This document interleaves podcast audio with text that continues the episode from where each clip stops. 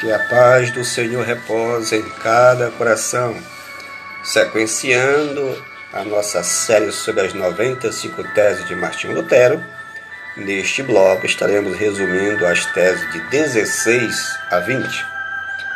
Décima sexta. Inferno, purgatório e céu parecem ser tão diferentes quanto o são um do outro o desespero completo incompleto ou quase desespero e certeza. Apesar de muitas vezes se vertido da palavra Hades ou Sheol, que por sua vez em determinadas passagens significa sepultura, o inferno é real e trata-se de um lugar de tormento. Vejam que Jesus diz do homem em Lucas 16, 23. E no inferno ergueu os olhos estando em tormentos Versículo 24 nos diz: Porque estou atormentado nesta chama.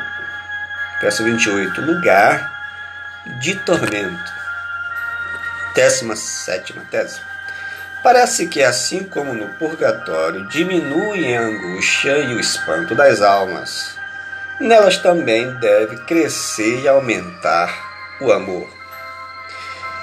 Salvação eterna ou morte eterna. Após a morte, segue-se o juízo. Hebreus 9, 27. Mas que é juízo? Apocalipse 20, versículo 11 a 14, não é o juízo final, pois ali a morte entregou ao grande juízo todos os que estavam debaixo do seu domínio. O termo juízo aqui segue um julgamento sobre o destino eterno da alma. Lucas 12, 20. Mas Deus lhe disse: Louco, esta noite te pedirão a tua alma, e o que tens preparado, para quem será? Décima oitava tese. Bem assim parece não ter sido provado, nem por boas ações e nem pela Escritura, que as almas no purgatório se encontram fora da possibilidade do mérito ou do crescimento no amor não existe dado bíblico direto sobre o purgatório. Não é aceito pelos protestantes e ortodoxos. A reflexão da comunidade eclesial teve longo processo, consolidando-se no século XII. O purgatório, um processo positivo de maturação total da vida na fé, também é conhecido como processo de integração na dor daquilo que a pessoa tem de resistente à graça de Deus. Mas a palavra de Deus, ela nos diz que Jesus é o caminho, a verdade e a vida. Não existe purgatório e a única esperança é Jesus enquanto a pessoa estiver nesta vida, porque depois da morte segue-se o juízo. Tese 19.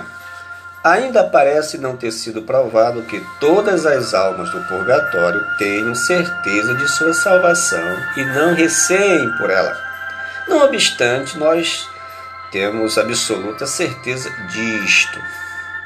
Filipenses 1, versículo 23 e 2 Coríntios 5, 8 nos diz: Todo cristão deseja ter a certeza da salvação, ou seja, a certeza de que, quando Cristo voltar ou a morte chegar, esse fiel cristão irá estar com o Senhor Jesus. Décima, vigésima tese. Por isso, o Papa não quer dizer e nem compreende com as palavras perdão plenário de todas as penas, que todo tormento é perdoado, mas a as penas por eles impostas. Então nos diz em Neemias 9,17: Tu és um Deus sempre pronto a perdoar, compassivo e misericordioso, paciente e cheio de amor leal, e tu não os abandona. Portanto, a compreensão do perdão está na dimensão de Deus e não dos homens. Tiago 1, Versículo 14 e 15. Mas cada um é tentado quando atraído e engodado pela sua própria concupiscência. Depois, havendo a concupiscência concebido, dá luz o pecado, e o pecado sendo consumado gera a morte. Que Deus te abençoe. Até o nosso próximo encontro, quando estaremos resumindo as teses de 21 a 25.